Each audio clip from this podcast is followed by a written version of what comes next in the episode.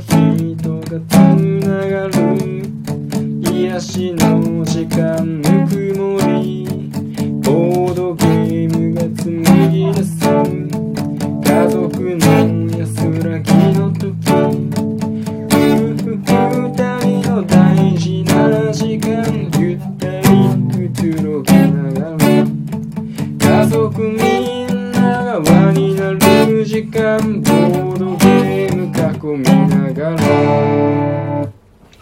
にちは、ボドゲ家族です。ボドゲ家族では夫婦の話、子育ての話、たまにボードゲームの話をしながらまったりと話すトーク番組です。はいはい、夫のあーくんと妻のまゆかでお送りしていきはい、ます、お願いします。今日のテーマは、うん家計を助ける節約いいについね。てちょっとねお話ししていきたいと思います、今日はまああの、うん。夫婦関係について直接的なね、うん。話題じゃないんですけど、うんやっぱお金に関するところって、うん。まあねうん、その余裕がないとさ、うん、その家庭のねうん。夫婦関係にもうん。間接的にはね、結構影響してくると思うから、そうそうそうそそういう考え方とかもうん。共有していくと、う。うん、多分ね結構スムーズにうまくねうん。いくことになるんじゃないかなと思ってます。そう、もうお金の価値観と夫婦関係ってや結構密接だと思ってる。そうだよね。うん。う、ん。そうだね。何にお金を使って、うん。何についてはお金をうん使わないかとかっていうのは、うん、うん、そうお互いが許せないとかって思ってるとね。それについて結構フラストレーション溜まったりしそうだからね、うん、その好きなことから無理やりお金を削ろう削ることで、なんか節約というかまあお金にゆとりをって思うんじゃなくて、うんうん2人でできることから減らしていく、のが一番だと思う。そうだね。そう。だから、うん。そのまあボドゲ家族が実際にやっている、うん。まあ、節約って例えばこんなものがあるよっていうのをじゃあうん。少しね、うん。お話しできればなと思います、いいじゃん。まず一つは、うん。えーまあ携帯かな。ああそうだね。スマホのうん。料、そうそうだね。プランとか、うん。まあ、あとキャリア選びとか？そうだね、うんうんまあ、やっぱりあの今まだあの大手のね三大キャリアとか使ってる方がいたら、うん。うんまああの結構お金払っちゃってると思うんですよ。うんうん。でまあそうだな。僕が Y モバイルに乗り換えたのがうん。何年前になるんだろう。多分6年前とかかうん、なんかもう出会った時にはワイモバだったと思う、なうんそうそうそう。びっくりした。私知らなかったよ。当時、うん。なんかそれドコモ au ソフトバンクがうん、当たり前だったんだよ、うん、そうだったね。まだまだ。まあ当たり前だったね。そう。でなんか知らなくて、うん。で多分当時だとそれこそなんかあんまりいいスマホスマホでもなかったよね。携帯。いやスマホだったよ。さすがにスマホか。さすがにスマホだったよ。失礼しました。僕はその、まあ、キャリアを、まあ、バイモバイルに変えたのは家族の影響なんですけど、やっうんぱりその、まあ、値段が全然違うんですよね、うんうん。月々の固定費になるんで、うん。全くその月えー5000円とか浮くわけですから、うんうんうんうん。まあ買えない理由がない。うんうん。で実際その大手キャリアのプランと比べると、うん。まあ明らかに安かったのとその品質も別にそんな変わんないし必要な部分十分賄えるから、うん。バイモバイルにしたんですけど、うん。まあ今はねまたちょっと変わってきて、あのいろ au ソフトバンクうん。あと楽天うんも入ってきたし、うん。またいろいろちょっと今変わってきてるところなんでどこうんドコモもねうんうん。あ格安プラン出してるから、うんうん。まあ、そこはちょっとその情報を見つつ、うんうん。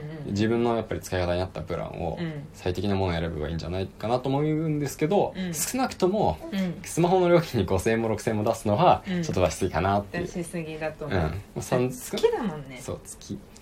3000円以下だなとは思いますかねそうだね。なんか、うん。本当にうん。あんくんすごくてなんか私はそのプランとかどっちかっていうとなんだろうな自分で調べていかないから、うん。なんかそこそこ企業側にとって選んでほしいプランをうん。選択してしまって使ってない分とかも取られてたりとか、うん。何にそんなおお金かかってるんだろうっていうくらいの金額が請求されたりとかうん。してたんだけどなんかあっくんと出会って結婚する前からうん。スマホの料金に関しては割と相談してた気がするんだけど、うん。なんかほんとすごくてほんその スマホのショップの人にもうん。なよくそこまで調べてきましたねみたいな 言われてたくらい。うん。いや本当にまずは自分でちゃんと調べた上でこういうプランってことはそうこうこういうふうに使うとより安くなるのではみたいなね。うん。うん。まあ今はねあのその時と比べても、うん。なんかほんとシンプルになってきたんで、うんうん。そんなねあのめちゃくちゃ調べなくてもすぐに、あの多分答えは分かると思うんですよ、うんうん。自分に何が合ってるのかうんうん。でちょっと調べるだけで十分だとは思います、うんそうだね、うんでまあ次に、うん。あのまあ、車かなと思ってて、うんうんやっぱり車って、うん。最近ちょっとねあ YouTube とかでも、うん。なんか車なんていらないよみたいなね、うんうんうんあの論が結構、あの流行ってきてて、まうんうん。あそれはそれで一つの正解だとは思うんですよ、うんうん。その住んでる地域によっては、うん。まあ、いらない場所はあるだろうなうんうん思うし、まあ、生活様式を思いっきり変えればもしかしたら、あの田舎でも頑張れば使わないこともできるかもしれないんですけどうん。うん。さすがにちょっとまだそこまで、まあ、割り切れてなくて、うん。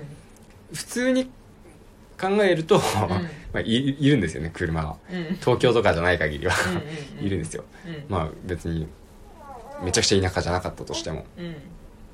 うん。だけど、まあ、その車は実際にその高いお金を払ってまで買うべきものですかっていうところはやっぱり疑問を持っていて、そのまあ、安全性があって、ちゃんと自分たちを目的地まで運んでくれるうん。箱があればいいわけで、うん。だとすればその快適性とか、うん。おしゃれさとか、うん。あの高級感とか、うん。あの余計な便利さとかね、うんうんまあ、そういうのは一旦棚に上げて、うんうん。別にナビがついてなくたって今いいじゃないですかと、うん。うん。あの助手席の人がね、うん。あの Google マップでね見てくれて教えてくれればいいわけなんで。あのその辺をね、まあ、考えた上で、うんうん。まあ、中古でうん。安いのが結構あるんですよ本当に。ある。うん。うそういうのをなんか探してんうん変えた時のうん。結構ね達成感とかもうん。あのいいものですし、ちょっとねそれも車に関してはうん。実結構おすすめしたいなっていうところはありますね。そうだね。うん。で僕たち自身の車でいうと、うん。まあ、僕の最初の車はうん。本当に15万しないぐらいの車でしたし、うん。今乗っている車はうん。その時よりは少しあの家族も増えたんでうん。良くなってうん30万ぐらいか倍だね。な倍なんでちょ ちょっと贅沢しちゃってる感じ。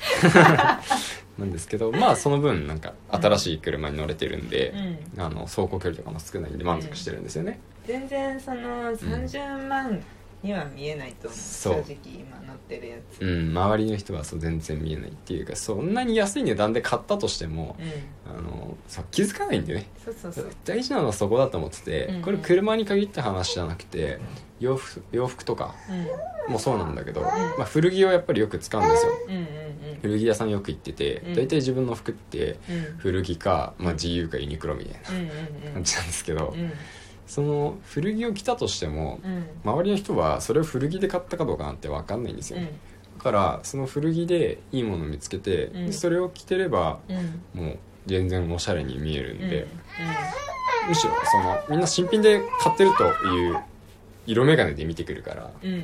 全然何の心配もないです。そうそうそう、うん。なんかその一定の清潔感をうん。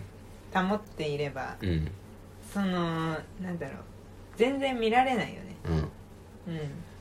その常に毛玉だらけのセーターにそ穴開きの靴下とかだと、うわって思うけどうん。そうだってそれこそさうん。着てる私たちの服うん。全部見てもさ、うん。私これ上母親のだし、うん。下これ中古だしうん。すいくらだったか忘れちゃったけどうん。基本さその数百円とかで買ったりするじゃん、そうだね高いなんか2000円でも高い2000円は高い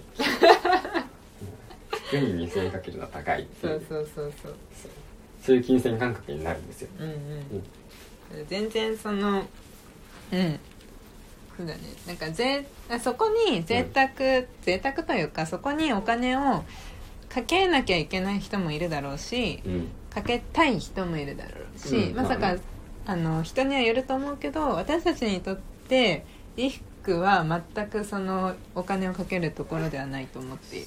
そう。えお金をかけないといけないところではないよそうそうそうそうそういうそうだね。うんそれだ。うん。そうそう。だから基本的には古着でうん。買ったりとかうん。だね。そうだね。うん。だからそうだね。あんまりだから私たちの中であれじゃない一番お金かけてるのボードゲームだよ。まあ今そうだね。今は。今っていうくらい明らかにそうだ、うん。こういう話楽しいからさ、うん。また後でじっくり話してみようよ。そうだね。うん。じゃあ今日も時間がなくなったのでこの辺で失礼します。はーい。バイバイ。バイバイ